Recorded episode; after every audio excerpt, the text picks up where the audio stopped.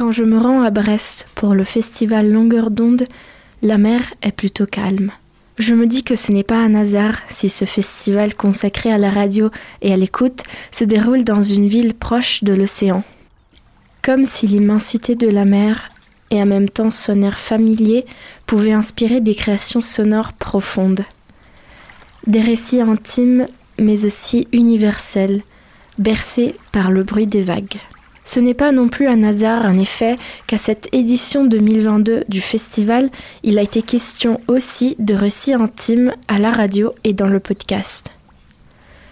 J'ai choisi d'explorer cette dimension parce que je suis passionnée des podcasts qui transforment les histoires intimes en outil de réflexion, notamment sur les questions du féminisme et du genre. Je me suis retrouvée plusieurs fois à avoir des frissons à l'écoute des paroles des femmes victimes d'oppression, de violence ou d'injustice. Elles arrivent droit au creux de mes oreilles et ne cessent de résonner dans ma tête. C'est pour cela que pour moi, la radio et les podcasts forgent ma conscience de femme et de citoyenne. Ce sont des médias qui nous accompagnent sans être envahissants. J'ai donc voulu savoir tout d'abord pourquoi les autrices de podcasts et documentaires radio que j'ai rencontrés considèrent la radio comme un médium de l'intime. J'ai posé cette question à Pauline Verdusier, autrice notamment de la série Les molécules du désir, produite par France Culture. Alors la radio c'est un média de l'intime parce que euh, déjà il y a une proximité physique ne serait-ce que par la prise de son. Il y a un jeu de regard, euh, il y a une rencontre en fait qui se fait pas forcément avec un stylo et un carnet ou avec une caméra. En fait il y aura pas d'image donc euh, il y a une liberté là-dedans. C'est pas du tout la même intrusion qu'une caméra et c'est aussi un média de l'intime parce que tout simplement il passe par la parole et l'enregistrement de cette parole et donc c'est pour ça que je pense que c'est un médium privilégié pour recueillir de la parole de l'intime. J'ai ensuite posé la même question à Charlotte Bien-Aimée, autrice de Un podcast à soi pour Arte Radio. Je pense que le son, euh, vraiment, ça rentre très très fort et très très vite dans le corps. Alors on peut écouter en collectif comme ce qu'on fait cette semaine, mais euh, on écoute beaucoup quand même euh, seul. Et du coup, il y a quelque chose de l'ordre de l'identification très forte qui se fait très vite, je pense, par les sons et qui permet aussi d'être avec soi-même parce qu'il n'y a pas les images qui nous disent quoi voir, etc. Donc il y a, ce son qui vient nous permettre de, de, dessiner un imaginaire, de nous laisser avec notre imaginaire tout en nous dirigeant euh, vers des questionnements euh, forts. Donc pour moi, c'est ça, c'est que c'est vraiment quelque chose qui rentre à l'intérieur. Un son qui résonne en nous donc. Souvent, les histoires qui éveillent nos sentiments et notre conscience sont les récits à la première personne. Les podcasts de Pauline Verdusier et de Charlotte Bien-Aimée ont en commun le fait que les autrices utilisent comme point de départ de leur narration des expériences personnelles. Pauline Verdusier m'explique que pour elle, ce récit de soi était important pour un souci de transparence vis-à-vis de personnes qu'elle interrogeait sur des questions si intimes comme la libido et le plaisir sexuel. C'est pas obligatoire de parler de soi quand on aborde la sexualité dans un reportage ou dans un format radio, etc. Mais ça peut être euh, intéressant. En tout cas, moi, c'est ce que j'ai fait euh, dans ma série documentaire qui s'appelle Les molécules du désir, parce que je me disais qu'à un moment donné, à force d'interviewer des personnes sur leur rapport au désir, à la sexualité, etc., j'avais souvent quand même la question de et toi, où est-ce que tu te situes? Et à un moment, je me suis dit, mais moi aussi, en fait, faut que j'explore où est-ce que je me situe dans tout ça. Et il se trouve que là, je m'interrogeais sur euh, ma baisse de désir.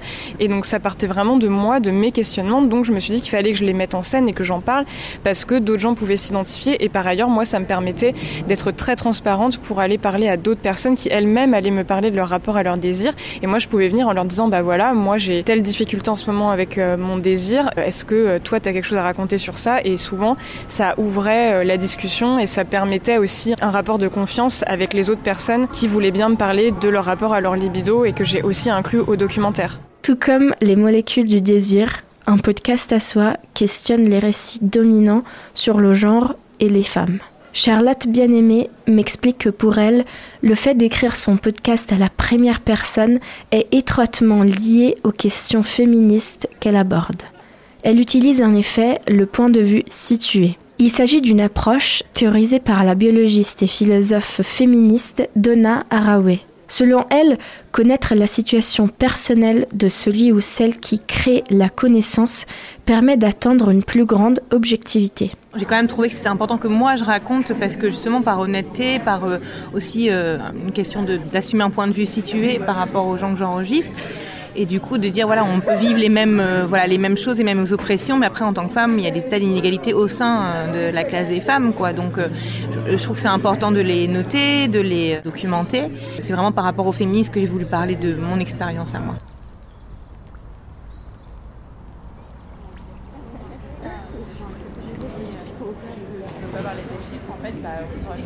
Ces récits sonores m'interpellent.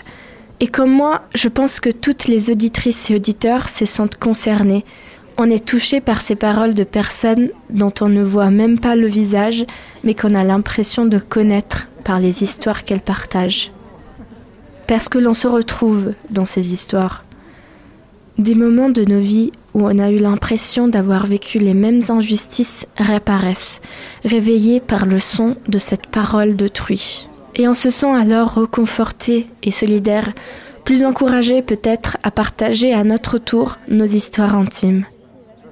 Charlotte Bien-Aimée, lors de la séance d'écoute collective de son podcast au festival, a confié que pour elle aussi, c'est parfois plus facile de parler de soi dans son podcast plutôt qu'à ses proches. Il y a vraiment un temps euh, particulier au moment où j'enregistre ces micros, où je les écris. Je sais que je parle à beaucoup de gens et en même temps je suis avec moi-même toute seule. Euh, c'est comme une écriture, je sais bien qu'elle est adressée et en même temps euh, je suis seule et avec tout le monde quoi. Donc je pense aussi que du coup je peux me permettre de dire des choses parce que c'est contextualisé derrière, c'est je peux prendre le temps.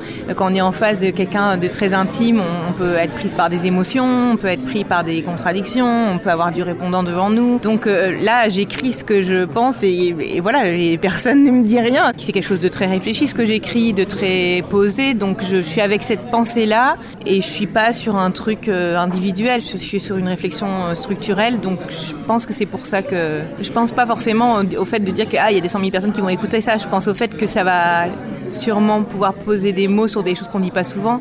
Donc ça me fait pas peur.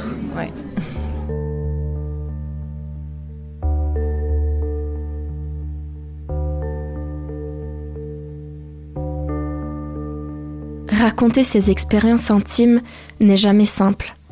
D'autant plus si on est né assigné fille, dans un monde qui étouffe tout ce qui trait au corps des femmes, qu'il s'agisse de douleur ou de plaisir. On nous dit de nous taire, on nous dit que notre rôle c'est d'assouvir les désirs des hommes, il est facile alors de sombrer dans le silence, de se dire que notre parole ne vaut rien. Mais c'est grâce au travail des femmes comme Pauline Verdusier et Charlotte Bien-Aimée qu'enfin la parole des femmes et des minorités retrouve l'espace et l'écho nécessaire. Nécessaire parce que ces histoires réveillent notre conscience. L'identification avec les autres que ces récits sonores permettent est le premier pas pour changer les choses à notre échelle.